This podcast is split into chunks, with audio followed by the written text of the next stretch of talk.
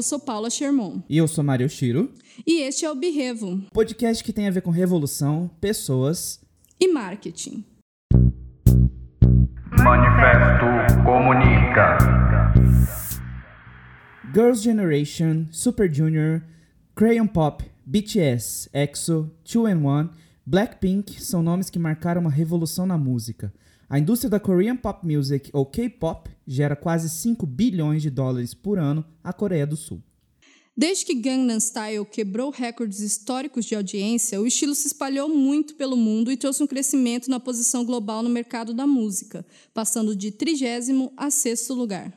Mas por trás do glamour que a televisão e a internet frequentemente relacionam ao K-pop, o número de suicídios de artistas da indústria aumentou na última década, em um país com a taxa de 24,6 a cada 100 mil habitantes. Sully, Gu, Kim Jong-hyun, entre dezenas de outros cantores, foram vítimas recentes extremamente jovens da toxicidade dentro do K-pop. Contratos abusivos, pressão psicológica, assédio moral e sexual, racismo, homofobia, gordofobia e cyberbullying por parte dos próprios fãs são frequentemente apontados como causa do suicídio de artistas. Apesar do sucesso inegável, é fato que a indústria musical e a comunidade em geral precisa pôr um fim em tudo que desumaniza os artistas em prol do lucro. Hoje o assunto é K-pop, mas queremos primeiramente dizer que esse lado um tanto quanto obscuro da indústria K-pop não se diz respeito às produções ou se limita mesmo ao K-pop. Pelo contrário, os tipos de abusos e absurdos que, que ocorrem por lá ocorrem em várias indústrias também. Um bom exemplo disso é a indústria de modelos, né? Mas hoje vamos falar sobre K-pop, fãs de K-pop. Por favor, esse não é sobre o ritmo, não é sobre a música, é sobre a indústria que cerca esse nicho.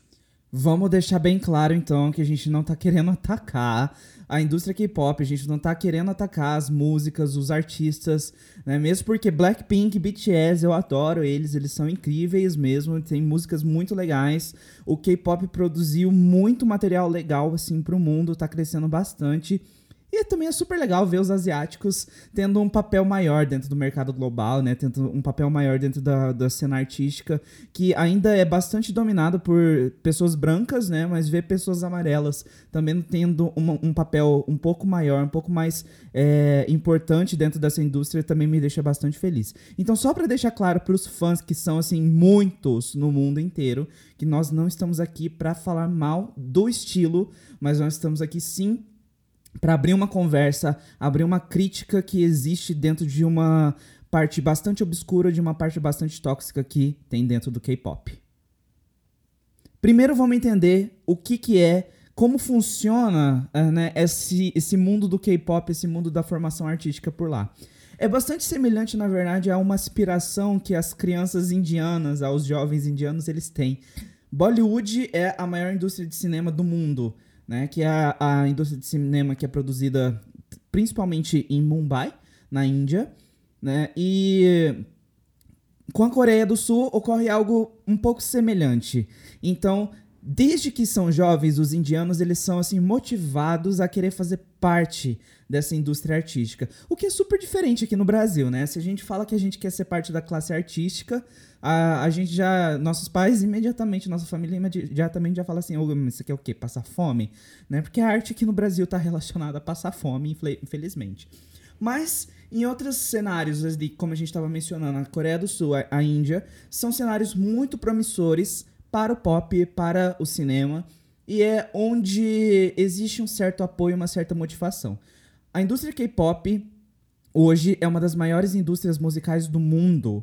Isso significa que é uma carreira bem definida lá na, na Coreia do Sul. Tanto é que existem algumas produtoras que abrem é, um percentual do lucro, um percentual para investimento na própria bolsa de valores. Aqui no Brasil, né, é, seria como se a gente tivesse uma produtora de sertanejo abrindo, né, o próprio share deles para a bolsa de valores e fosse possível investir ali dentro. Então, só para se ter uma noção mesmo do tamanho do mercado. Quando você abre um share para entrar é, em investimentos de bolsa de valores, investimentos estrangeiros, significa que já existe uma participação de lucro muito grande, que já existe um crescimento de lucro muito grande. E é assim acontece com o K-pop. Desde que são crianças, né, os coreanos eles já aspiram à carreira de, de ídolo, à carreira de artistas, né? E lá na Coreia do Sul, eles têm várias academias de K-pop em que eles treinam pessoas, né, que eles são chamados de trainees, eles são treinados para ingressarem em alguma K-pop band, né, em algum grupo musical de K-pop e a partir dali eles fazerem a sua grande estreia, né, que é o que eles chamam de debut, e dali, se a estreia der certo, aí eles conseguem trilhar uma carreira maior, ir pro auge e aí fazer sucesso, que é o objetivo principal da indústria K-pop. A indústria K-pop tem tanto poder assim na Coreia do Sul que eles investem muito em cultura, principalmente a cultura K-pop, né? Tanto que tem um departamento de K-pop no Ministério da Cultura na Coreia do Sul que é voltado para isso. E desde 98 eles têm é, investido bastante para turbinar a indústria criativa e arte no geral. E inclusive tem um, um distrito em Seul que é a capital da Coreia do Sul, que eles incentivam para virar o bairro do K-pop, com casa de show, é, lojas, artigos para fãs, arena para shows, que eles querem inaugurar ainda nos próximos anos. Essa indústria ela é tão poderosa que esses uh, uh, centros de treinamento, que na verdade são grandes centros de recrutamento, né? parece mesmo até academias militares de treinamento desses ídolos, são bastante populares dentro da Coreia.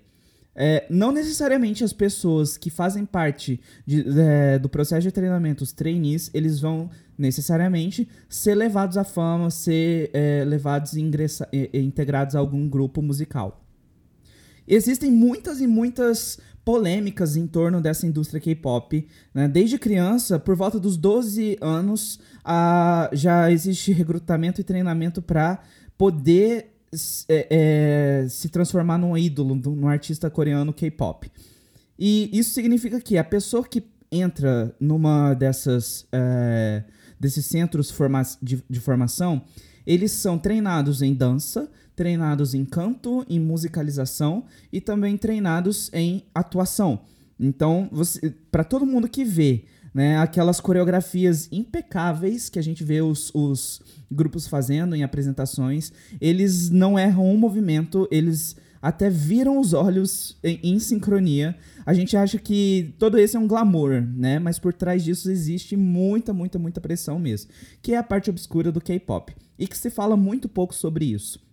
É, hoje em dia é, existe um, uma, um crescimento incrível, assim, um crescimento exagerado da, da música coreana. Né? É, para quem é de São Paulo, se andar na, na Avenida Paulista nos domingos, quando, bom, antes da pandemia, né? É, via diversas pessoas, assim, diversos grupos de, de crianças, adolescentes, ensaiando ou fazendo vídeos né, de, de coreografias K-pop, para se ter uma noção do quão grande isso já se tornou, né, de tão grande que essa indústria já se tornou. E dentro, a parte obscura que existe nessa indústria é que existe uma pressão psicológica muito grande para perfeição. Não é à toa que as apresentações deles são tão perfeitas, que eles são tão em sincronia. Por trás disso existe muita mas um trabalho psicológico muito, muito, muito. É, é, muito ruim, na verdade. Porque a pressão é tão grande que eles são é, forçados a ter uma perfeição, a ter uma elasticidade. Tem um vídeo que mostra é, é como que é a rotina de um trainee dentro de uma dessas academias. E mostra uma menina, assim, que ela tá tentando fazer um... Junto com a treinadora, com a instrutora, ela tá tentando fazer um espacate né, uma abertura completa das pernas, e ela tá quase chorando assim, a treinadora fala para ela continuar, e aí depois a treinadora vem e arrasta ela para frente de uma forma assim, como se ela fosse um animal. Né? E a menina chorando, assim, no final mostra o grupo, assim, de umas cinco meninas e, e a, essa instrutora, ela vai falando assim, você, é, eu, na verdade, eu odiei a sua voz e eu não acho que você tem talento nenhum. Você tem até uma voz agradável, né? Mas eu não acho que você tem um rosto bonito, coisas do tipo. Então, diariamente, constantemente, eles ensaiam cerca de 12 a 18 horas por dia, acabam dormindo super pouco, comendo quase nada. Essa menina desse vídeo disse que ela fazia apenas uma refeição por dia no almoço. E teve uma frase que ela falou durante o vídeo que, que foi assim, um absurdo ter que ouvir isso, mas ela falou assim: Eu achei que eu tava. É, eu achei que eu iria morrer. Isso mostrava quão determinada eu estava. É, então, esse é um, é um absurdo que acontecia. E as humilhações que a própria instrutora dizia, né? Então, ah, você é feia, você tá gorda, sendo que na verdade elas eram extremamente magras. Né? É, você tá dançando muito mal, sua voz é horrível, eu quero te mandar embora agora. E tudo isso gera uma, um desrespeito mental, um desrespeito psicológico, um desrespeito humano ao artista que está sendo trabalhado ali. Os jovens, eles querem tanto entrar para essa cultura K-pop, assim, não só por se tornarem ídolos, né? Mas acaba envolvendo mais do que os jovens em si. Né? O sonho de ser um ídolo vem da cultura do país mesmo, assim, tanto pelos investimentos feitos, mas também pelo incentivo dos próprios pais, onde eles cobram, é, eles cobram muito, né, dos filhos. Então essa pressão que eles já têm nos ensaios, nas academias, já vem de casa também. Eles são cobrados muito para que eles tenham sucessos, que eles sejam bem sucedidos na vida, na carreira, porque uma boa parte dessas cobranças vem do fato da Coreia não ter um bom plano de aposentadoria. Então, os filhos sendo bem-sucedidos, eles vão ter como sustentar os pais, digamos assim, proporcionar uma, uma, uma velhice, uma aposentadoria tranquila. E, e por conta disso, é, o grande anseio desses jovens né, para participar desses programas, para entrar para essa indústria que é riquíssima e que pode garantir um futuro brilhante para eles e também dar essa tranquilidade, essa segurança financeiramente falando. Falar disso é um assunto bastante delicado, porque o que ocorre, na verdade, dentro do, da arte, claro que nós, a arte é um trabalho sério, é um trabalho de criação, e é preciso realmente um estudo até chegar numa perfeição. A arte é um trabalho, como vários outros, que também exige e tem seus próprios requisitos. Nós não podemos romantizar a arte do, no sentido de de ser um, simplesmente um mundo de arco-íris e você dizer a alguém, falar, ah não, vai lá e canta essa música e vai ser tudo lindo, né? Dê o seu melhor. Tudo isso é verdade, claro, mas existe um, um uma romantização que dentro da arte, né? Que acaba tornando uh, essa área um pouco amadora em vez de ser profissional. A gente principalmente faz isso porque aqui no Brasil, porque não é muito da cultura essa valorização artística. Né? Então, existe muito dessa relação do tipo, vai, você consegue, é tudo lindo, arte é tudo lindo. Então, existe muito dessa romantização, que também é preciso pensar. O problema é que a. O que ocorre com a arte na Coreia do Sul, dentro do K-pop, é que não existe, obviamente, é, é, essa grande romantização, mas existe um outro tipo de romantização por conta do lucro. As próprias pro produtoras, que são as grandes vilãs dessa história inteira dentro do K-pop, dentro desse mundo sombrio, desse lado sombrio do K-pop, eles são extremamente causadores, é, os grandes causadores, na verdade, de depressão, de transtorno de ansiedade, né, e também dos próprios suicídios, né, que muitos artistas acabaram é, sendo vítimas. E essas produtoras, que são é, os grandes centros, os grandes chefes de todos os grupos K-pop, eles produzem contratos abusivos.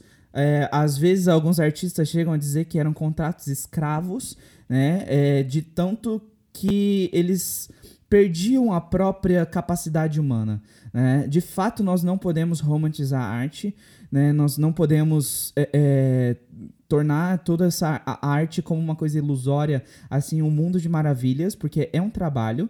Né? Nós não podemos romantizar a arte dessa forma, mas a arte é a primeira área de todas as áreas de trabalho que deveria tornar o humano mais humano. E o K-pop deveria fazer exatamente isso, né? É, alguns artistas da indústria revelam que as produtoras chegam a levar 60 a 70% do lucro. E eles têm contratos abusivos, com cláusulas abusivas, que, claro, né, algumas pessoas podem pensar assim, ah, mas né, os artistas sabem onde é que eles estão se metendo. Então, é, é, se eles sabem onde eles estão se metendo, então, problema deles. Né? Se a indústria é assim, eles escolheram assim, então que seja, né? Só que acontece também que eles não têm muita escolha.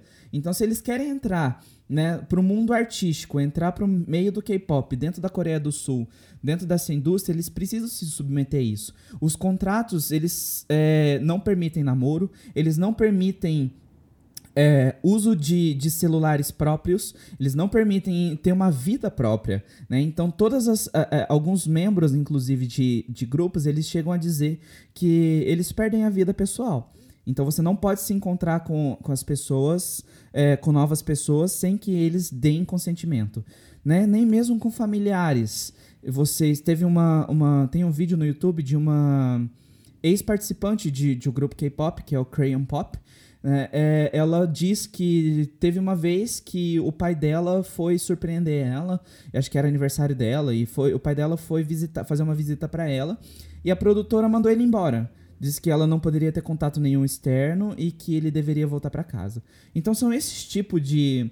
É, de controle que fazem, na verdade, ter uma analogia a um contrato escravo, né, em que a pessoa deixa de, de ter, de possuir todos os seus direitos e todas as suas liberdades em prol de uma produtora, em prol de uma organização que na verdade, às vezes, que geralmente é assinado por 5 a 7 anos né, de contrato, e às vezes faz com que elas. É, é, que os artistas percam tudo, tudo que eles têm. E às vezes eles precisam até mesmo dar o próprio dinheiro para poder fazer parte daquilo. É, é, teve esse Crayon Pop mesmo, eles chegaram a ser convidados pela Lady Gaga para fazer parte do tour né, nos Estados Unidos e ela foi disse que foi um momento muito grande assim para o grupo e ao final do tour quando elas esperavam receber dinheiro pela primeira vez ter é, um salário, vamos dizer assim, pela primeira vez, a produtora chegou para elas e disse que cada uma delas estava em dívida com a produtora, que elas deveriam pagar uma certa quantia à produtora, já que a, elas só fizeram o tour com a Lady Gaga e não fizeram nenhum show extra. Enquanto eu tô falando aqui, eu tô super indignado, meu Deus do céu. eu tô sentindo. É, as academias, elas são bem, bem, já começa por ali, né? A parte bem de pressão, assim, como o Mário falou, os contratos eles são bem abusivos e não só os contratos, eles são monitorados 100% do tempo enquanto eles são trainees. Então, até por isso, nos próprios contratos de trainees deles, eles não podem ver a família, eles não podem ver amigos, eles não podem ter relacionamentos. É, eles vivem em condições, até mesmo depois que se tornam ídolos, eles vivem em condições de financeiras ruins porque os contratos dizem isso para eles, que eles não recebem e muitas vezes eles têm até que pagar pelas despesas deles. Então é super comum se você segue, conhece algum astro K-pop, de ver eles dividindo quarto, eles tendo dormitórios grandes, eles vivendo juntos e convivendo, não é porque eles são muito amigos e querem ficar 100% do tempo juntos, é porque é o que tem para eles. O dinheiro que eles têm é o que consegue manter eles. E eles não conseguem manter, mandar dinheiro para a família durante muito tempo, assim, é, é, é bem exploratório mesmo, né? E eles são monitorados não só em relação à vida social, né? Eles são monitorados 100% do tempo de peso, altura, é, crescimento, ou seja, jovens muito altos já são descartados porque vão ficar destoando do restante, é, acima do peso também. E eu vi até um vídeo que, uma, que um ex-integrante fala que, que esse monitoramento ele é feito de forma bem abusiva. Assim. Tudo é feito e falado na frente de todo mundo. É, o Mário citou um exemplo de uma ex-integrante de um grupo K-pop que, que foi esculachada, assim, né, basicamente na frente dos outros, por conta de uma de uma apresentação ruim dela, um espacate que ela não conseguiu fazer. E isso é super comum. Se você estiver acima do peso, seu peso é anunciado para todo mundo em voz alta e você vira chacota a partir desse momento. Então a pressão psicológica é absurda, é muito grande assim. É, se eles não se encaixam, existe muito uma busca por um padrão de beleza, não só a perfeição no, em tudo que se faz, em cada movimento, em cada ação, mas a perfeição física, né? Eles criaram uma, uma perfeição física que não, que não existe, né? Eles realmente criaram, onde é fabricado, onde inclui muitas plásticas, onde inclui muito muita intervenção e uma busca absurda por uma beleza inventada, assim. E, e é, é super normal, né? Inclusive tem um, um, um, um padrão de beleza que se você busca, por exemplo, por um, um qualquer integrante de, de grupo de do BTS, por exemplo, joga o nome dele, busca antes e depois no Google. Você vai ter a comparação do antes e depois de cirurgias e você vai ver uma mudança muito grande no rosto de cada um, nas intervenções de cada um, assim. Eu busquei por K-pop antes e depois, assim, tipo, Asus K-pop antes e depois. Apareceu um monte, um monte, assim. E pessoas totalmente diferentes, assim. É, é bizarro que a, as mudanças que eles fazem para se encaixar nesse padrão. Tudo isso para tentar virar um idol, né? Isso eles ainda não são. Eles estão se submetendo a tudo isso para tentar virar um idol, tentar participar de um grupo de sucesso e tentar ficar rico com isso. Quer dizer, eles vão ganhar uma parte pequena. Quem vai ficar rico são as indústrias, é, são os produtores, é o país que vai gerar milhão na economia, mas eles mesmos vai ser um pouquinho só que vai sobrar para eles. É bastante cultural na, na Coreia do Sul essa é, questão estética. Tanto é que eles são referências mundiais na cirurgia plástica. Então a gente vê é, que existem. É, é, só a gente procurar fotos né, da cirurgia plástica na, na Coreia do Sul, que eles têm o famoso V-line, que é aquela linha no queixo que formam um V para afinar o rosto. Né, e é, o V-Line parece que eles são todos buscam uma beleza extraterrestre, né? Eles parecem todos um ET, assim. Achei totalmente bizarro. verdade, totalmente verdade. E existe essa padronização, né? Eles procuram ter esse formato de rosto.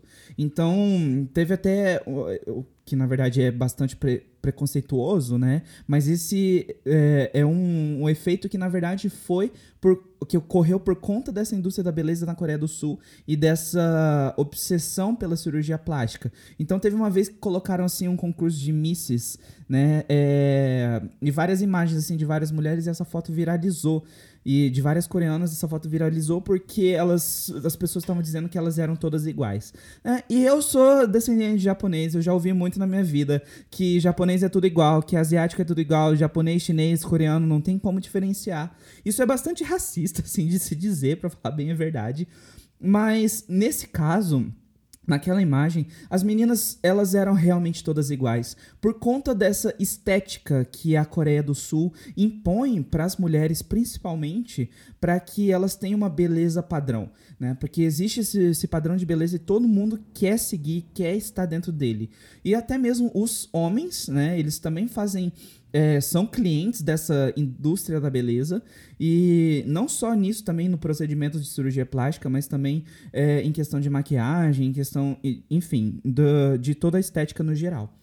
As, os contratos, inclusive das produtoras, contratos são tão abusivos que alguns estabelecem um peso limite para que possa se tornar um ídolo. Né? E até mesmo a Paula mencionou que muitos deles eles se colocam é, dentro dessa academia, passam por anos de treino. Né? Eu li relatos assim de que é, dentro de uma academia você podia ver uma fila de espera que, tinha, que variava de pessoas de 12 a 26 anos de idade.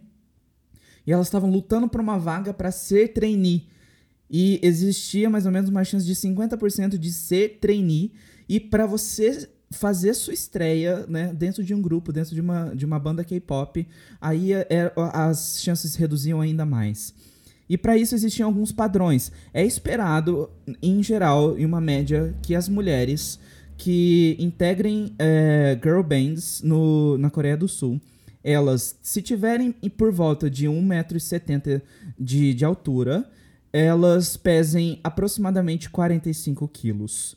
É, é, eu tenho 1,69m de altura, eu peso muito mais que 45 quilos. É, então, esse sim seria um peso ideal. Tanto é que a gente pode observar que nos grupos de K-pop existem pouquíssimas pessoas gordas pouquíssimos homens gordos, pouquíssimas mulheres gordas, quando existe, né, na verdade. É, porque a, a maioria absoluta deles, se não completa até, né, eu só não tô generalizando assim para realmente não ficar um dado genérico, mas quase não há pessoas gordas ali, porque a indústria coreana produz a, a, essa indústria da música coreana é, com, dessa forma abusiva e obscura produz a gordofobia ali. E tanto é que a gente poderia, claro, esperar isso das produtoras, que não, não, isso não acontece somente dentro da, da Coreia do Sul, mas acontece no mundo inteiro, no Brasil, nos Estados Unidos, então a gente sabe de relatos de muitos artistas é, gordos que dão testemunho, que dão relatos que eles sofreram gordofobia por parte das produtoras, dizendo que eles não poderiam é, é, fazer parte, não conseguiriam um contrato por causa do peso. Mas o que acontece na Coreia do Sul é que, bom, tudo bem as produtoras fazerem isso, né? Tudo bem entre aspas.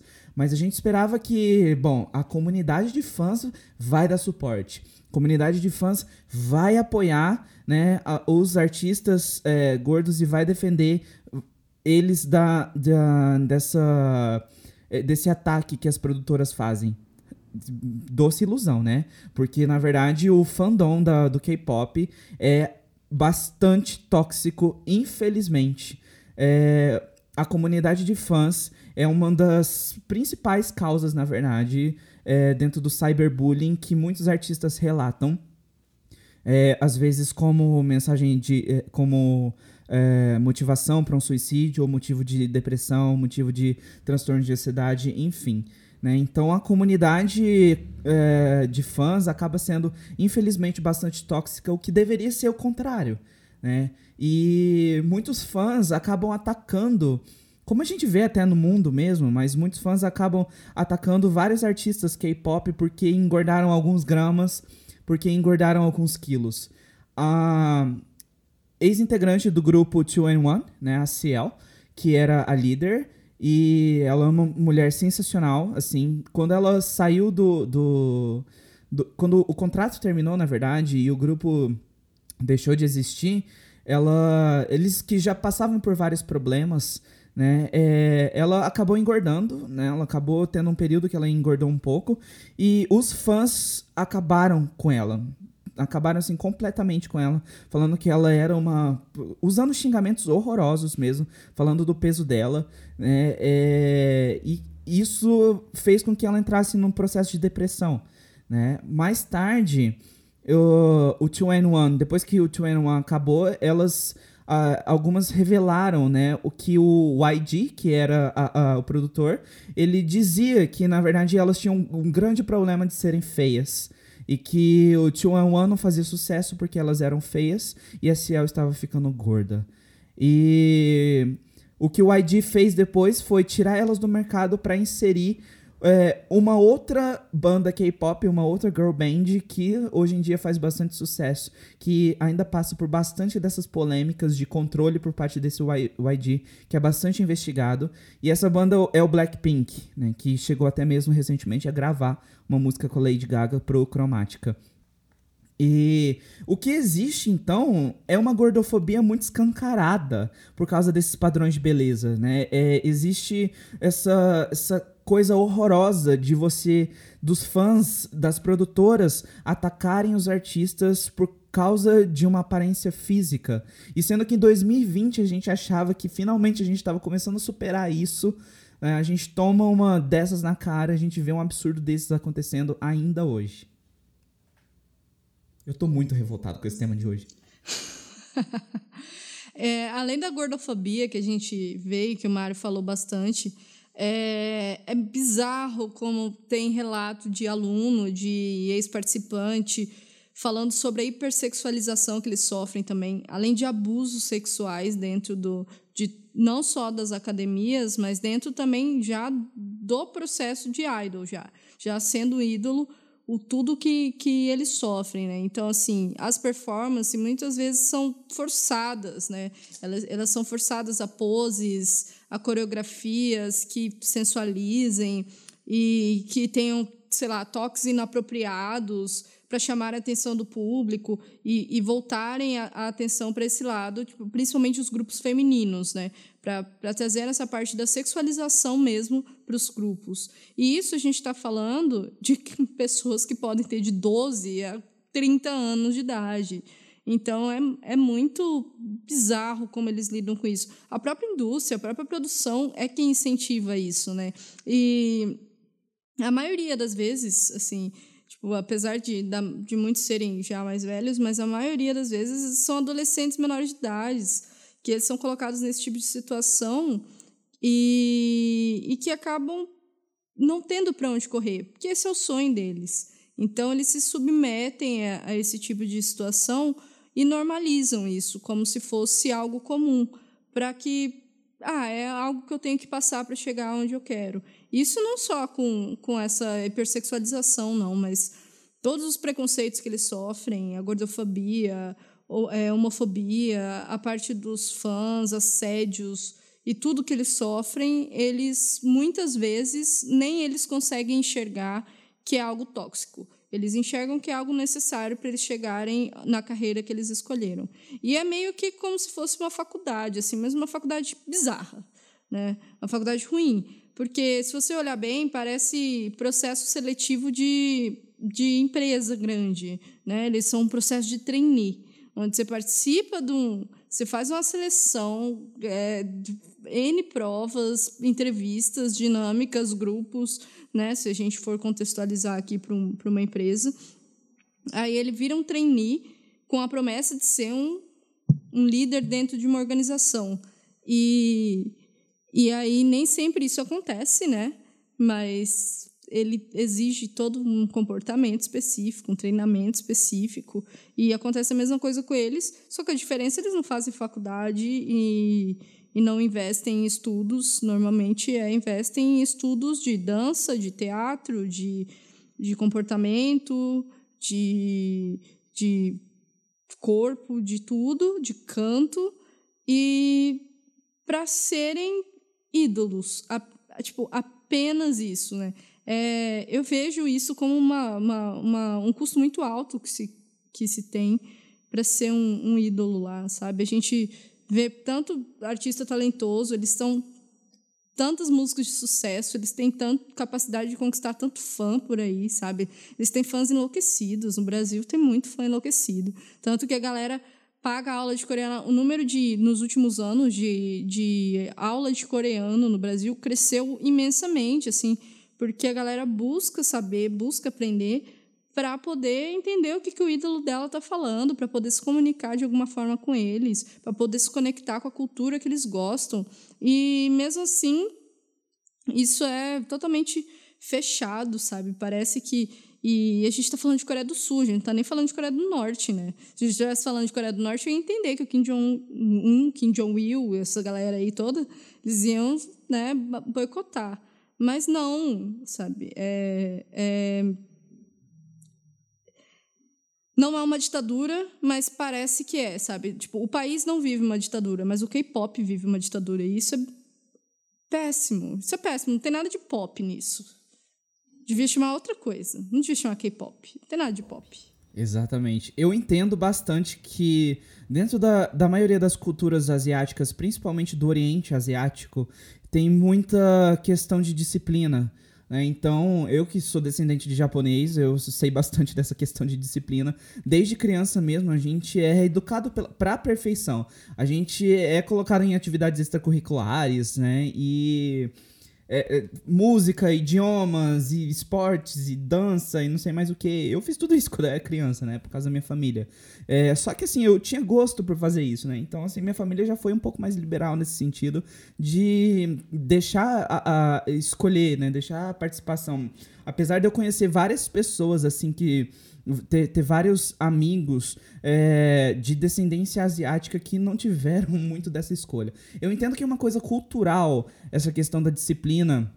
Da, da questão da perfeição mesmo, que tá bastante, que com certeza se reflete dentro do, do, da cultura local, dentro do país, e a gente consegue entender a Coreia do Sul por conta disso, né, por conta desses costumes. Mas ainda assim, ocorre de uma forma totalmente desequilibrada, de uma forma totalmente doente. Porque uma vez que você é privado da sua escolha, uma vez que você é privado da sua liberdade de decidir o que você quer fazer e decidir o que é saudável ou não para você, aí sim ocorre é, é, uma ocorre que a gente consegue perceber o quão tóxico é um ambiente, o quão tóxico é, é o local é, onde a gente está convivendo né?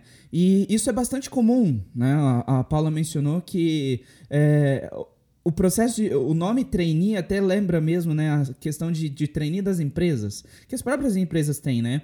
Principalmente aqui no Brasil, nos Estados Unidos, também na Europa, são é, processos bastante comuns para você fazer parte de uma grande empresa. Você entra no processo de trainee, circula por todas as áreas da empresa, até você ser, se tudo tiver dado certo, você ser alocado ali dentro como um membro é, fixo dentro do quadro de colaboradores. O que acontece é que dentro, e eu digo isso porque eu tenho amigos que passaram por esses processos, né? É, dentro desse processo você acaba mesclando sua vida pessoal com o trabalho. Né? Eu que eu compreendo também, mesmo porque, para mim, na minha visão, o trabalho faz parte da minha vida pessoal também. Acontece que que quando o trabalho começa a retirar a tua qualidade de vida, reduzir a tua vida saudável, aí sim, e aumentar seus problemas é, psicológicos, problemas de saúde física, aí a gente está começando a perceber um problema grande, um problema muito grave, né? Eu tenho alguns amigos que chegavam a trabalhar de 12 horas por dia, saíam da companhia onde eles estavam sendo trainee e voltavam para casa e ainda tinha que trabalhar mais porque eles precisavam é, estar à frente dos outros. Né? Isso às vezes, o que é mais absurdo de tudo, isso às vezes é, sem ganhar nada ou ganhando um valor muito, muito baixo, praticamente, é, praticamente pagando para trabalhar. É, e tudo isso sempre com a justificativa do. Mas eu, eu preciso fazer isso porque eu preciso estar na frente dos outros, eu preciso de destaque, eu preciso conseguir isso. Né? Mas a troco de quê também? Né? Então, a troco de um cargo, a troco de uma posição que realmente, assim, no futuro, 50 anos depois, você pode olhar para trás e falar: nossa, valeu a pena. Né? É, não tenho saúde mental, aqui eu tô em depressão, tenho trans, transtorno de ansiedade, eu tenho agorafobia, eu tenho claustrofobia, mas valeu a pena, né? Tô num cargo aqui super bom. Né? Então, a troco de que a gente pensa? Não estou dizendo também que nós, enquanto colaboradores, nós, enquanto trabalhadores, nós não temos que nos esforçar é, e a gente que quer empreender, a gente que quer inovar, fazer inovação, a gente realmente precisa dedicar mais horas do nosso dia. Mas quando isso foge da nossa escolha, isso foge da nossa liberdade, aí sim é um problema. Nós aqui da Revo não estamos incentivando a fazer trabalho meia boca, trabalho ou trabalhar pouco assim, né? Tipo, se você quer ser empreendedor, realmente precisa de um grande esforço para isso. Mas se isso te priva da saúde, se isso te priva da liberdade, aí é algo realmente a se pensar. Que é o que ocorre na Coreia do Sul, que é o que ocorre nesse meio. Né? Eles são privados da própria liberdade, eles são privados disso dessas escolhas, né? E acaba que, não, é, é, eu vou fazer parte, vou, vou ensaiar 16 horas por dia, é, eu vou comer uma vez por dia só, comer pouco ainda, né? Para eu é, conseguir manter o peso, para ainda assim, lá no futuro, eu talvez nem conseguir entrar, mas eu vou porque é o grupo tal. Né? Eu vou porque o produtor tal ele inseriu várias dessas bandas e a gente tem visto isso recentemente, principalmente no, nos recentes desdobramentos né, do caso da Ellen DeGeneres, que muitos fatos né, de colaboradores têm explodido na mídia. Né? Muitos testemunhos têm explodidos por aí, explodido por aí. Né? E de trabalho excessivo, né, de assédio moral dentro da equipe, ou de, é, enfim, ambientes tóxicos né, de trabalho e das pessoas dizerem assim, ah, eu não reclamo disso, né? Não reclamo de eu ser maltratado aqui, de eu ter, que trabalhar o dobro do que eu fui contratado e ganhar pouco por isso, eu não reclamo porque é para ela em DeGeneres. E eu acho que isso seria uma oportunidade incrível, não? Né? Então esse é um pensamento bastante comum que a gente tem hoje em dia, né? Isso ocorre dentro do K-pop. É, e é essa privação de liberdade em troco de horas, em troco simplesmente do material né, que a gente quer questionar aqui é, nessa, nesse lado obscuro, nesse lado sombrio que o K-pop tem. E pegando o gancho no que o Mário acabou de falar, é, quando a gente tem um, um, um trainee numa empresa, eles sempre estão trabalhando para serem os melhores, né? E no caso do K-pop, eles ensaiam, trabalham, se dedicam para tentar uma vaga como ídolo, né? E depois que ele consegue essa vaga, ele ainda treina, ele ainda ensaia, ele ainda tem que manter um peso, ele ainda tem contratos abusivos, é mais abusivos, acredito, do que até quando era só um trainee. E, e ele ainda tem uma posição a ocupar, né? Ele não, não é só um membro do grupo. Ele pode ser the face of the group. Né? Ele pode ser o rosto do grupo. Ele pode ser a pessoa que representa. No caso, a gente pode chamar também de popstar. Ele é o popstar da banda. Né? Então, que é o melhor, é o que mais se destaca, que é o que. É a Beyoncé. É a Beyoncé do Destiny Child. Ah, se bem que eu adoro a Kelly. Mas tudo bem. Mas tudo bem. Ele é o, o popstar. Vamos dizer que ele é Nicole Scherzinger do Pussycat Dolls. Aí tudo bem, ele é Nicole Scherzinger. E, e ele vai representar o grupo em programa de TV, em entrevista, em capas de revistas. Ele vai ser o que vai estar sempre na frente. O que eu acho, assim, organizado, porém bizarro também. Ah, bizarro é a palavra que eu estou mais usando hoje e eu vou mais usar, vocês vão escutar eu falar bizarro. Porque em entrevista ficam todos ordenadinhos e só um fala. Um fala por todos. Mesmo que não seja a função dele, ele está lá falando. Por quê? Porque ele é o, o cara do grupo.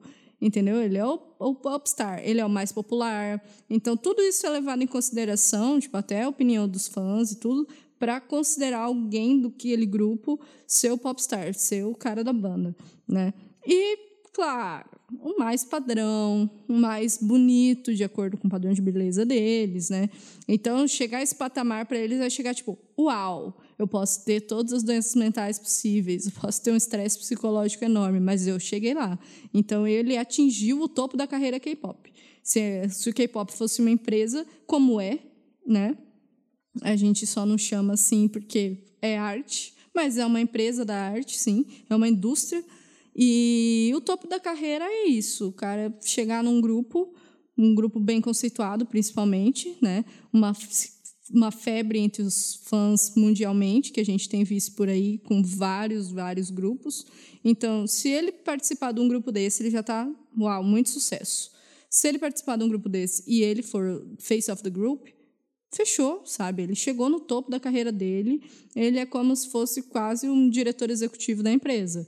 Então, é, é o patamar onde eles querem chegar. É ali que, que eles querem estar e é por isso que eles se dedicam e se abandonam da sua vida é, tanto. E, cara, eles não têm vida social nenhuma. Isso é, isso é totalmente abandonado para viver uma vida em prol de uma carreira de sucesso. A gente está falando de K-pop, mas você pode estar interpretando como alguém que você conhece, como uma empresa que você já trabalhou. Então presta atenção nisso, não é só K-pop, viu? Vai ver a empresa que você trabalha é o K-pop vai ver a empresa que você trabalha também tem contrato abusivo, também tem essas cláusulas abusivas e um, um ambiente extremamente tóxico. Não estamos dizendo que tem, mas vai que, né? É, só fica de olho aí.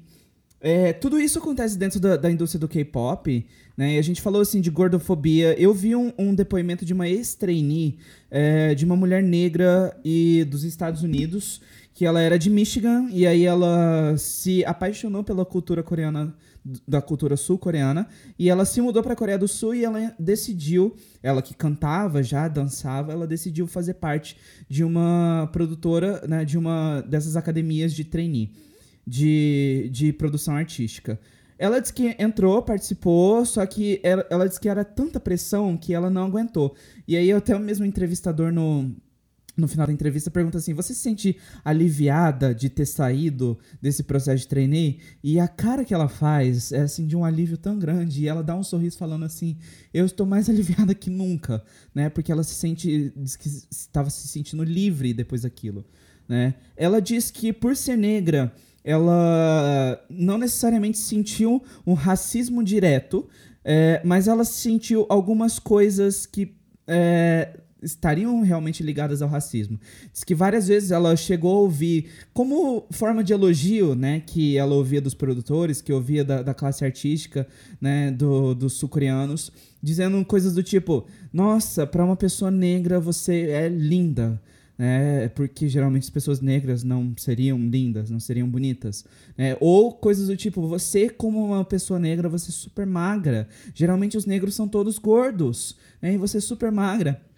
E ela ri dizendo isso, assim, porque ela sentia que era uma forma deles construírem um elogio, tecerem um elogio para ela.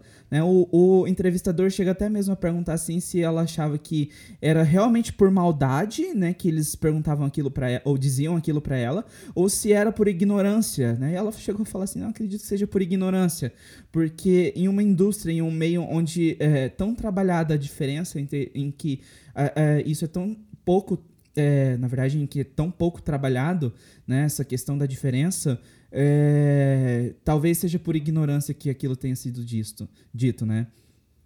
E esse é um dos exemplos, assim, de, de é, vamos dizer, intolerância à diversidade. Ape, apesar de, nesse caso, ter sido amenizado, né? Além da gordofobia, a gente vê muitos casos de homofobia dentro da indústria coreana, né?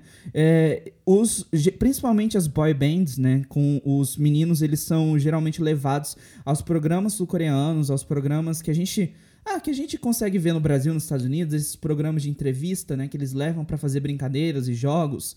E na Coreia do Sul eles levam também o, o, os meninos para esses programas para eles fazerem brincadeiras assim uns com os outros, do tipo passar uma carta de baralho é, pela boca, né? E aí eles vão meio que se beijando assim com, com a carta de baralho ali é, dividindo, né? E são esse tipo de brincadeiras assim que, que eles fazem, só que é, até mesmo né, né no, num ponto de é, ter essa ilusão de, de estar tudo bem né, com a homossexualidade, de estar tudo bem com, é, né, na verdade, ou, ou, a relação simplesmente entre dois homens, né, é, entre um afeto, ter um afeto ou não, né, que até dá essa ilusão. Só que, na prática, se algum, é, algum homem que, que é parte de um grupo de uma é, que é parte de uma boy band é visto ou tem rumores com outro homem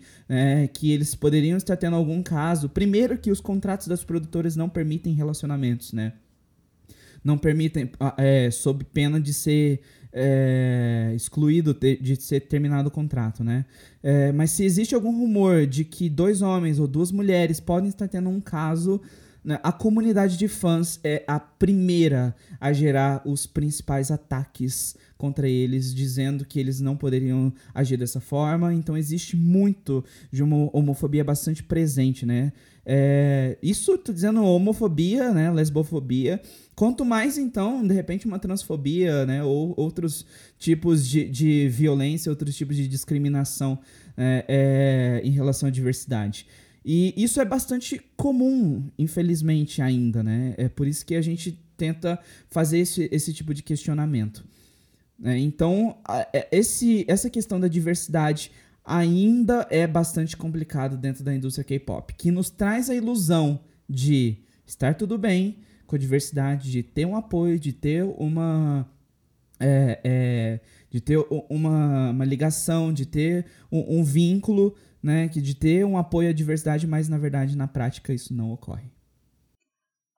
O Mário acabou de comentar até sobre a questão de relacionamento que não pode ter dentro dos contratos, inclusive, né? E um dos motivos que eles não podem ter relacionamento é que a comunidade de fãs, muito maravilhosa que é, né, pouca pressão que fazem em cima, é, é, elas caem matando em cima do, do, do sujeito que namorar, né? Seja ele de uma boy band ou de uma girl band, porque eles veem essas pessoas como ídolos extremos, como a pessoa perfeita da vida, como o príncipe encantado, como a princesa do castelo da Disney. Então, essa é a Disney deles, né? Não é a Barbie, não é o Ken, é a, é a, a Disney deles é o K-pop, e são os astros K-pop. Então eles fazem uma pressão gigantesca, gigantesca assim, E, e eles acreditam que, assim, é, a indústria também põe isso no contrato, porque assim gera nos fãs a disponibilidade daquele ídolo namorar com alguém. Obviamente, isso é totalmente ilusório, porque não pode, porque está em contrato. Mas o fã que olha de fora, que não está pensando no contrato, está pensando no, na, na, diversão, está pensando no, no, ídolo dele, enfim, é, essa disponibilidade gera uma esperança dentro dos fãs de que um dia ele pode namorar com aquela pessoa, porque ele está disponível, porque ele não pode namorar com ninguém, então ele pode ser o namorado dessa pessoa. E tem muitos fãs que na internet, nas redes sociais, se julgam namorados, maridos de alguns deles. E isso gera uma pressão enorme, né? Tanto que se algum deles estiver namorando, assim, quebra totalmente essa expectativa gerada, assim, e, e aí os fãs podem até acabar cancelando esse artista de alguma forma. Então, assim, tipo, olha, não você so, não somente quebrou o contrato, você quebrou o meu coração. E eu vou te cancelar. Entendeu? Isso é ridículo. E aí, além disso, eles têm que ser extremamente atenciosos com os fãs. Assim, se uma banda como o BTS sair num hotel e não der atenção para os fãs, eles também vão cancelar. Então, ao mesmo tempo, eles, eles têm um amor assim gigantesco pelos ídolos deles, pelos membros das bandas, a ponto de prejudicarem eles se eles não fizerem o que os fãs quiserem. Então, tipo, é um, um fandom bem, bem problemático, assim, né? E eu cheguei até a ver uma entrevista de uma fã falando que foi uma, uma entrevista assim, ela, nas, nas ruas da Coreia do Sul, assim, e ela falando que se o ídolo dela começasse a namorar, ou mudasse o visual dele, né? Tipo, o corte de cabelo, a cor de cabelo, enfim, que é o, a identidade dele, criada também por contrato, diga-se de passagem que isso está no contrato, que eles não podem pintar o cabelo, que eles não podem mudar o estilo e que cada um pode ter um, um, uma, uma tonalidade ali de cabelo, para não ficar muito diferente, porque não pode destoar. Né? Então, se, um, se o ídolo dela começasse a namorar, mudasse visual, ela abandonaria ele. Porque é assim que os fãs fazem, fãs de verdade fazem. Porque eles se apaixonaram, eles se encantaram pelo ídolo daquela forma. Se o ídolo não está mais naquela imagem, isso vai ser prejudicial para ele. Em tom de ameaça, ela fala isso na entrevista. O que é ridículo. E ela tipo fala com supernaturalidade. E eles também tratam isso com naturalidade, né? Não só não só o fato de deles não poderem fazer isso, tipo, você dificilmente vê qualquer manifestação de algum integrante contrário a isso. E em relação até aos próprios preconceitos, diversidade, fato de, de se tiver algum, algum membro que for LGBT, eles não podem for pronunciar, eles não podem falar isso, eles acham isso certo. Né? Eles acabam. Você vê entrevistas. Não, supostamente nem existe nenhum LGBT. Não, é, é, supostamente não existe nenhum. E eles, eles falam como algo certo, como algo que tem que fazer. Essa pressão de, de que eles têm que ter um peso é, é certo, porque para eles chegarem onde eles têm que chegar, essa radioatividade assim, em cima deles é comum, é normal e isso acaba influenciando toda a comunidade, né? Porque os jovens que são fãs, eles acompanham essa essa pressão em cima deles. Então, assim, poxa, o jovem que é fã, ele é gay, ele não pode ser gay, porque o ídolo não pode, porque a cultura não aceita, porque os outros fãs não aceitam. Então, rapidamente aquilo é um peso, é um transtorno para ele, para o fã. E isso também é com a questão da gordofobia, tipo, os fãs se matam para não comer, para entrar num peso ideal, mesmo que eles não querem ser um idol, mas eles precisam atingir um, um patamar como o dos ídolos deles. E eles precisam ter um padrão, senão a própria comunidade exclui essa pessoa da, da comunidade. E isso vai, vai aumentando assim, tipo, em proporções grandes, né? Não é uma coisa que é só naqueles membros do grupo ali, naqueles oito, dez membros do grupo. Ele vai passando para a comunidade toda em volta. E a gente pode falar que essa comunidade é muito tóxica né? É muito tóxica. Eu poderia até dar um nome para essa comunidade tão tóxica que ela é, mas eu não vou dar. É, a gente mencionou esses casos, né? O que faz com que, que a gente conclua que a, existe um relacionamento abusivo entre os fãs e os artistas, né? É, o que é bastante triste né? Porque é como eu disse, né? A gente não pode romantizar a arte, porque a arte é de fato um trabalho.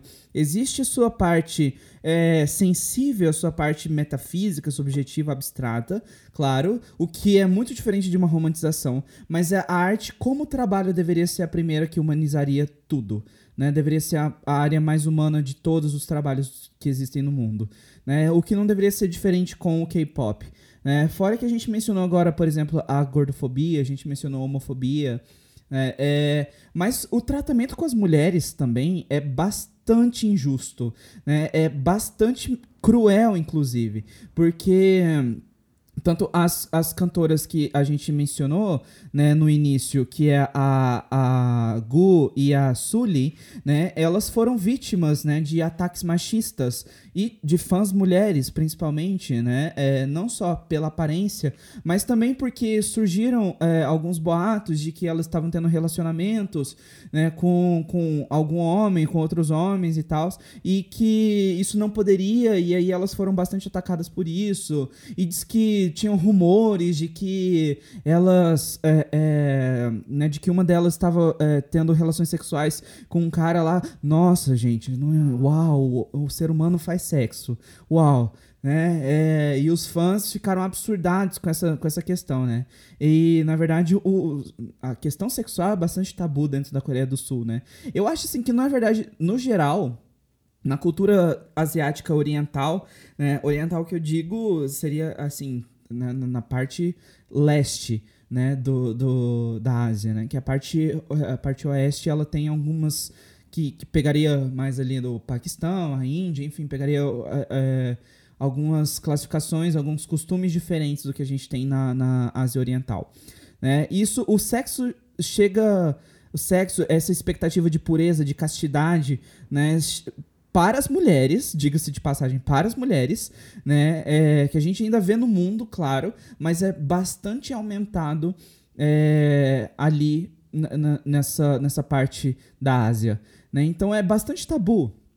Pouco se, se conversa sobre isso. É, se exige um padrão assim moral extremamente alto para essas artistas mulheres, né? Para essas é, cantoras que fazem parte das girl bands principalmente, né? E as mulheres que inclusive elas são, eram criticadas tem notícias assim que a Gu né que ela e a Sully elas eram criticadas às vezes por não estar usando sutiã e as fãs caíam em cima delas assim porque elas deveriam estar usando sutiã né e que quer dizer né agora você manda na, na roupa das, das outras pessoas. Enfim, né, a gente entende que existe um nível de, de vestuário a se sair né, na rua, né? Mas. Que é roupa. Que é roupa, né?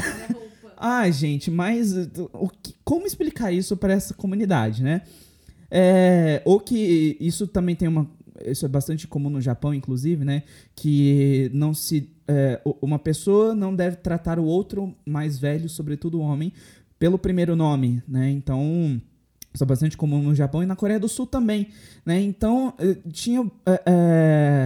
É, na verdade tinha falas, boatos que essas meninas elas tratavam alguns colegas homens pelo primeiro nome e aí já viam os fãs caindo em cima delas também. Gente, é, é, chega a ser assim absurdo o, o nível de, de abuso que tem essa relação entre fãs é, da comunidade de fãs e dos artistas.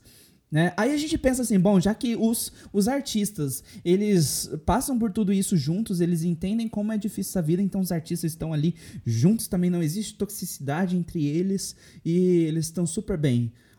Doce mentira, né? Uhum. É grande mentira, porque dentro mesmo dos próprios grupos existe bullying ali dentro, existe discriminação ali dentro, né? E existe pressão que gera depressão, que gera ansiedade, gera todos esses transtornos também é, dentro dos próprios grupos, né? Então, não é comum, é, quer dizer, na verdade, não é incomum que a gente perceba, né, em algumas entrevistas, assim, ou depoimentos de artistas falando que eles se sentiam excluídos por outros membros porque eles eram faziam algumas coisas diferentes, coisas que eram consideradas erradas, erradas entre aspas, né, é, pela comunidade no geral. E teve uma ex-integrante de um grupo chamado AOA, que é a Comina, né? E ela diz ter sofrido bastante bullying da líder do grupo, que era Jimin.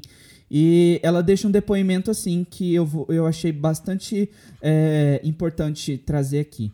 Né? É, provavelmente eu serei contatada e acusada de ser insensata novamente. Isso quem diz é a Comina. É, está certo. Eu sou insensata e nunca aprendi coisa alguma de verdade. Tive que ganhar dinheiro desde nova porque minha família estava passando por dificuldades. Quando meu pai morreu, eu chorei na sala de espera e uma das garotas me disse que estava arruinando o humor de todos. Meu Deus do céu, gente, sabe? E me disse para não chorar, me arrastando para um dos camarins. Eu disse para ela que estava assustada com o pensamento do meu pai morrendo e ainda não consigo esquecer tais palavras. Outros incidentes com bullying, outras grosserias, Consigo lidar com elas, apesar de doer. Porque andávamos no mesmo, no mesmo carro, me foram dados vários sedativos e soníferos me colocando para dormir. Eu sabia que tinha de cumprir o cronograma de atividades, mas conseguia sentir a mim mesma quebrando mais e mais. Por conta dela, eu tentei suicídio. E estou bem não sendo reconhecida como uma ídola ou atriz. Eu sou muito ruim nisso. Ainda sou insuficiente mas me sentia tão feliz e trabalhei tão duro. É um trabalho que eu realmente amo. Nunca me senti estressada por conta do trabalho. Sendo honesta, eu realmente não queria ter deixado a AOA, mas por conta de uma pessoa que me odiava, que era de mim, no caso, a líder do, do, do grupo, sofri bullying por 10 anos e no fim estava tão zangada que quis xingá-la só uma vez. No fim, desisti da AOA. Eu gostava de fazer divulgações com os outros membros. Recentemente, o pai dela faleceu. Meu coração ficou dolorido e me senti estranha, porque sabia como ela estava se sentindo. Fui ao funeral e assim que ela me viu, ela chorou e se desculpou. Me senti tão vazia, meu coração se despedaçou. Parecia que havia tudo havia se esvaziado. Todos os meus ressentimentos desaparecido e tudo parecia bem. Mas por estar tão destruída, fiquei com medo de estar em hiato. Claro, eu antecipei isso e pensei que ficaria tudo bem. Se aprendesse novas coisas, recebesse tra tratamento para depressão, síndrome do pânico ou ansiedade. Mas muitas coisas aconteceram durante essa pausa. Sendo honesta, eu estava esgotada. Internautas, assim como que, o que as pessoas na internet estavam dizendo, eu não sabia mais quem eu era e não queria mais me ver. E pensei em mim mesma como alguém irritantemente barulhenta. Mas não nasci por querer. Eu também tenho uma boca, também tenho mãos. Eu não conseguia mais me controlar, mas precisava continuar vivendo pela minha mãe. Eu não preciso que as pessoas gostem ou se interessem por mim. Elas não podem só me deixar sozinha, porque tudo é culpa minha. Dolorido, dolorido. E esse bullying que que a gente acabou de ver um caso bem pesado, né? É super comum dentro dos grupos, assim, e os grupos grandes, famosos, né? Eu vi uma entrevista, até lembrei agora que eu vi uma entrevista do BTS onde a repórter pergunta qual é a primeira impressão que você teve quando você conheceu todos os meninos. E o líder, obviamente, que é o único possível a responder, né? Porque só tem um microfone e fica com ele. É o face of the group, no caso é Jungkook. É, ele disse que quando viu um de, dos meninos, assim, tipo, ele não responde em relação a cada um. Ele responde um só. E ele responde bem na lata, assim. Ele fala que quando ele viu um dos meninos, o J-Hope, ele não conseguiu enxergar direito, já que estava muito escuro. E isso porque ele era muito preto. Se você olhar a foto dele, gente, ele não é nem moreno direito. Como que ele vai ser muito preto? Sabe? Ele é um amarelo, um pouco mais escuro, mas pouca coisa, assim, tipo, pouca coisa mesmo. Mas ele fala isso super naturalmente. E ele emenda uma sequência de piadinhas infames, assim, sabe? E o menino atrás. Por quê? Porque ele acha super que faz parte, porque eles brincam, brincam, né? Assim, durante todo o tempo que eles estão juntos. Ou seja, tipo um bullying dos infernos que o menino recebe. E tá tudo bem, porque todos riem, todos acham tranquilo, mas essa declaração eu só vi ela porque ela fez um sucessinho assim na internet, no sentido de eles terem sido bem criticados. Mas eu duvido muito que isso tenha mudado a forma como eles agem e como eles pensam, porque Lá isso é tão forte que se você entende um pouquinho de maquiagem, você vai saber que as maquiagens coreanas, elas são bem mais claras que as outras maquiagens que você compra. Se você compra maquiagem chinesa, ela é de um tom, mas se você compra maquiagem coreana, ela é tipo branca, praticamente porque eles usam bastante, bastante mesmo, a maquiagem, que é para clarear o tom de pele, para eles não se destacarem, para eles não serem taxados como negros e isso sofrerem bullying dentro dos próprios grupos. Porque ser negro é uma coisa negativa, é né? péssimo, nossa. E, e, e, como se eles fossem, né, também, assim, tipo, a minha maior indignação é, tipo, por quê, né, isso não cabe, se racismo não cabe, e outros nem são negros. Exato. Eles nem são negros, né? Então isso é absurdo. É, existem. Eu, acho que isso dentro, principalmente, realmente, dessa parte oriental da, do, da Ásia, né? Porque mesmo no Japão existem. É, é, existe essa cultura de clareamento de pele. Né? Então as pessoas lá, principalmente as mulheres, na verdade, passam limão na pele para poder clarear, né? E existe. Eu sou descendente de uma parte da, do Japão que chama a ilha de Okinawa né, onde as pessoas eram um pouquinho mais queimadinhas, assim, né? Eu não sou muito branco, não, mas é, as pessoas eram um pouquinho mais queimadinhas assim, e essas pessoas de Okinawa sofriam preconceito pelas outras pessoas que não eram dessa ilha, em que, que tinham a pele mais clara. Então isso é uma coisa, assim, infelizmente, bastante é, difundida né, na, na Ásia. Então não surpreende que dentro da Coreia do Sul isso seja também. Né? Eu já vi gente em Campo Grande falar isso. Japoneses em Campo Grande falar isso em relação aos japoneses de Okinawa. Que eles uh, são mais escurinhos. É assim que a gente identifica de onde que é. E eu fiquei, tipo, sem reação na hora. Eu não soube nem o que responder. E, sim, na, na verdade, é, essa cultuação, eu nunca cheguei a, a entender, a, a, pesquisar, na verdade, a origem né, desse racismo que ocorre dentro do, do, da Ásia, né, mas essa cultuação do branco, ela vem de um pensamento europeu bastante milenar, né, que perpetua até hoje, infelizmente. Né? Então, não surpreende que dentro da Coreia do Sul existam casos assim, né? Que leva pessoas. É, que, que na verdade normaliza certos padrões dentro da, da, da Coreia do Sul. Né, normaliza certos padrões dentro do, do, do K-pop. Então, as mulheres passam a entender que determinado tipo de corpo é certo e o restante é errado. Os homens passam a entender que determinado tipo de comportamento é correto é, e que os outros são errados. Então é, tudo bem que dentro da, da, nossa lógica humana existe sim uma consciência que nos guia para o que é certo porque é, pro que é errado. A gente entende, né, numa, no exemplo bem besta, né, bem bruto, rude, assim, que a gente entende que é errado matar, né? E é certo é, ser um bom, bom filho, né? Então a gente entende que isso são coisas corretas e coisas erradas, né? É utópico e, na verdade, bastante errôneo a gente dizer que não existem o certo e o errado, sendo que, na verdade, existe, né? É, só que quando isso se torna é, uma coisa que denigre a própria pessoa, que retira a humanidade da própria pessoa, como ocorre dentro do, do mundo do K-pop, é, aí sim é, se torna uma coisa bastante negativa.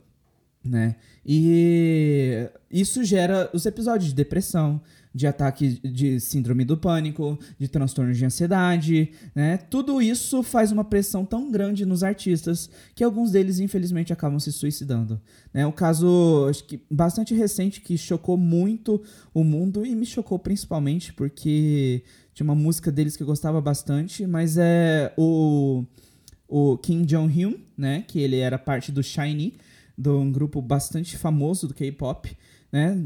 Ali da época do Super Junior, do Girl Generation, do Big Bang.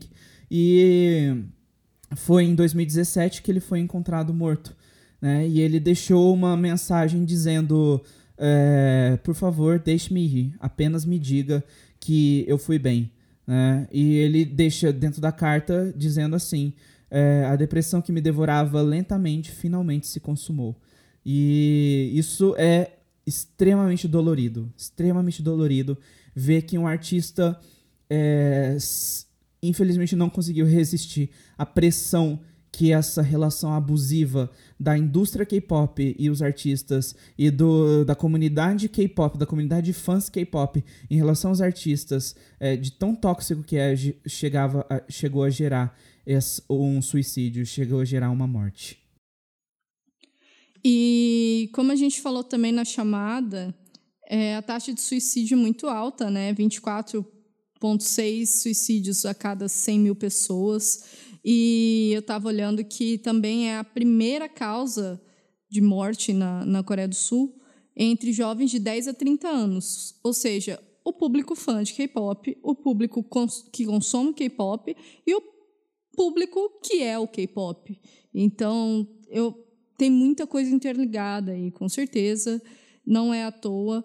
E a gente falou bastante sobre fãs, sobre contratos abusivos, sobre indústria abusiva, sobre padrões e diversos tipos de racismos e homofobias e vários crimes assim que eles cometem até mesmo sem perceber, né, por própria influência da indústria.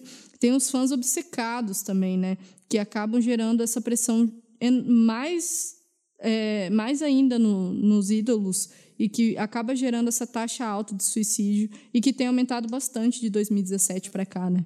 As pessoas, os fãs obcecados, eles têm um nome, que eles são os Sasaengs, que eles são não só obcecados, né? Eu acho que eles perseguem, eles atacam, eles invadem toda e qualquer privacidade que os ídolos têm, eles exigem, eles cobram, eles tem um, um fervor absoluto, assim. E são eles que botam muitas vezes os fãs, os ídolos para cima e depois jogam para baixo. Então é uma linha muito tênue entre esses fãs, assim, eu, é, chama Sasaengs, eu, eu leio sanguessugas. Toda vez que eu leio, eu leio sanguessugas, porque eu acho que é isso que eles são, assim, eles são totalmente alimentados pela indústria, assim, existe até uma, um estudo feito é, um artigo que fala que isso é feito alimentado pela indústria. Nada disso é o acaso. Não surgiram esses fãs do nada. Começaram a surgir a indústria continuou alimentando para que eles continuassem sendo esses fãs robóticos enlouquecidos assim. E a carreira de K-popper, né? Vamos chamar de K-popper. Eles são, ela é uma carreira mais curta. Então, elas acaba exigindo mais do, do, do ídolo, ele precisa ter uma responsabilidade maior, assim. E para os homens tem um, um, fator agravante que é a questão do serviço militar.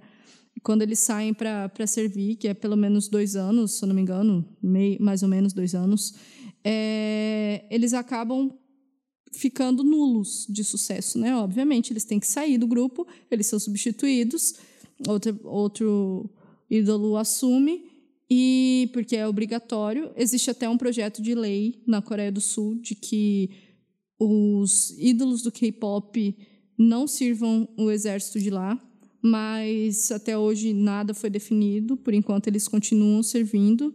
E nesses dois anos que, que eles ficam afastados, acaba os holofotes, né? acaba a idolatria em cima deles, e muitos deles não conseguem voltar depois para continuar exercendo a carreira. E aí eles entram em depressão profunda, eles interrompem a carreira de modo brusco, no auge da juventude, né? E, e esse tempo em stand-by deles só gera problema, assim, depressão, ansiedade, e pode ser crucial, assim, para o suicídio também, né? É, se você é um fã do K-pop, então é seu dever questionar esses problemas que a indústria K-pop traz e apresenta todo esse ambiente tóxico que infelizmente se cria em torno dos artistas. Se você é dono de uma empresa e você está sendo uma produtora K-pop, é hora de rever o que, que, sua empresa tem oferecido e como sua empresa tem tratado seus colaboradores. Na verdade, no fundo, na, no, no final de tudo, quem produz a arte, quem produz, é, quem realiza, na verdade, as produções. Isso a gente diz dentro do K-pop e tanto fora do K-pop, na verdade, é quem realmente é, cria a marca, deixa o legado, o, o propósito principal que as empresas têm. Né? Então, o K-pop dá essa lição pra gente de como a gente precisa tratar os colaboradores, de como, de que tipo de relações a gente precisa criar, de que tipo de relações a gente precisa incentivar e de que modo, porque se o K-pop começasse é, é, a lutar contra a homofobia, a gordofobia, o racismo, se esse mundo, se essa comunidade começasse a lutar contra isso, de tão massivo, de tão gigantes que eles são, isso teria um impacto imenso no mundo e a gente poderia é, a gente poderia aproveitar muito disso para conseguir caminhar para frente. Né? Enquanto a gente continuar perpetuando é, todos esses problemas, continuar perpetuando essa discriminação, essa rejeição, esse, essa objetificação essa, essa, esse culto a padrões é, estabelecidos, padrões negativos e tóxicos estabelecidos, a gente vai continuar atrasando é, o nosso progresso e a gente vai cada vez mais desumanizar as pessoas. E a gente tem que ser exemplo, independente se, se a sua empresa, se a sua comunidade que você vive, ela é de duas ou duas mil pessoas, sabe? A gente tem que, que ser exemplo, porque isso está mudando, sabe? Tipo, os questionamentos eles são muito mais comuns agora do que eram há 10 anos atrás. Então, é muito importante que a gente se adeque, né?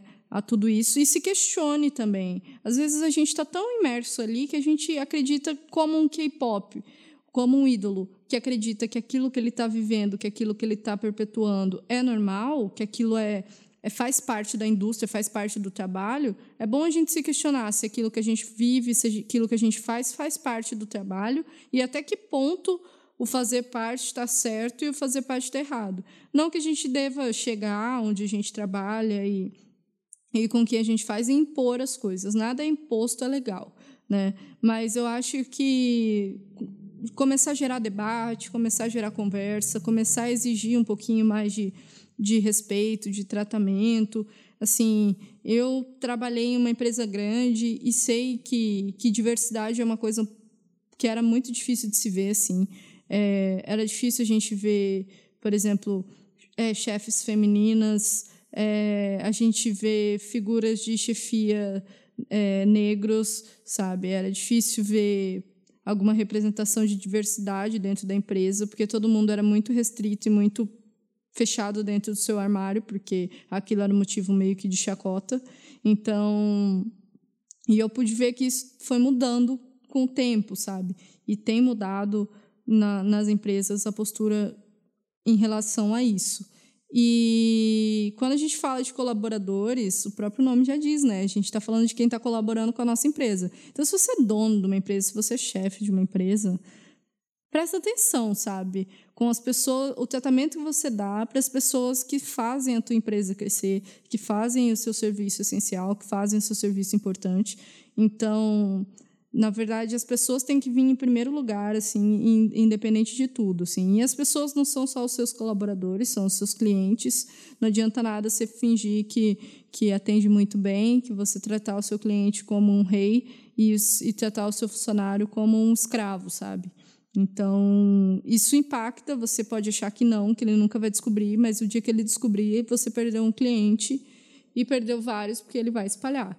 Então, falar sobre o K-pop e falar sobre a indústria K-pop e como eles falam, eles tratam os seus colaboradores que são os ídolos, são os trainees, são esses jovens, é a gente falar como a gente trata no nosso dia a dia, na nossa empresa.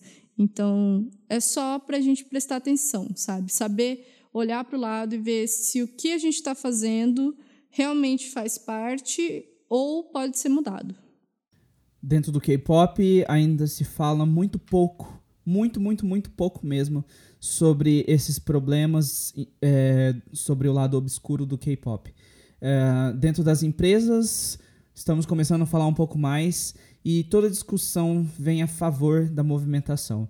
Então, que essa, essa discussão de hoje, todo essa, essa, esse debate em relação à indústria que a música coreana é, tem trazido tem trazido para o mundo e tudo que tem apresentado possa servir para a gente é, aplicar isso no, no, nosso dia a dia de empreendedor, no nosso dia a dia de inovação e que a gente consiga entender é, o trabalhador como uma pessoa humana e não, na verdade, como um robô, não como um escravo, é, que são, na verdade, duas coisas completamente opostas ao que é a essência de uma pessoa. Então, bora pro nosso Another Book in the Wall.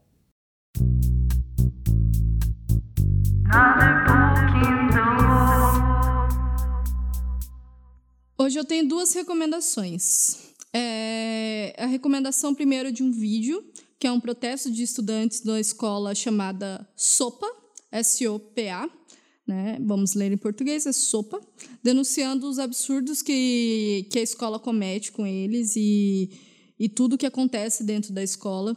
Então, eles fizeram uma música, né, um vídeo em forma de música, onde vários ex-alunos dessa escola se manifestam e contam algumas situações através dessa música. Então, o vídeo é em coreano, porém tem legenda em português, que fica fácil da gente entender. Eu assisti, fiquei pasma, assim, como tanta coisa acontece. O vídeo tem uma duração mais ou menos de quatro minutos. E como o nome do vídeo ele tá em coreano, assim, não dá para falar para vocês buscarem aqui, porque eu não sei nem falar. Então eu vou tentar deixar o link na descrição do podcast, que é mais fácil para copiarem e colar. E a outra indicação é, como a gente falou durante o, o, a conversa aqui sobre a perfeição que se busca no K-pop, eu vou indicar o filme Whiplash, Em Busca da Perfeição, que é um filme que não fala sobre a indústria do K-pop, mas fala sobre a arte e sobre a perfeição que se exige em algumas situações, em algumas escolas específicas de música. Então, assim, Whiplash é a história de um baterista que vai ao seu nível extremo para tentar ser perfeito. E é um filme muito bom, muito bom mesmo. Eu adoro. E recomendo super, porque eu acho que tem tudo a ver com a gente buscar a perfeição e principalmente sobre tudo que a gente falou sobre o K-pop aqui. É um filme que se encaixa bem na história. Que diga-se de passagem, o Whiplash para mim tinha que ter ganhado o Oscar de melhor filme daquele ano.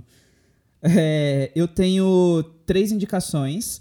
Na verdade, duas são pequenos vídeos bastante curtos dentro do YouTube, então é só procurar Confessions of a Former K-Pop Idol, é, featuring Crayon Pop, e é do Asian Boss, do canal Asian Boss. E o outro vídeo é Confessions of a Black Former K-Pop Trainee, Asian Boss também. É... E a gente também vai deixar o link ali na, na descrição para poder ficar mais fácil de acessar também.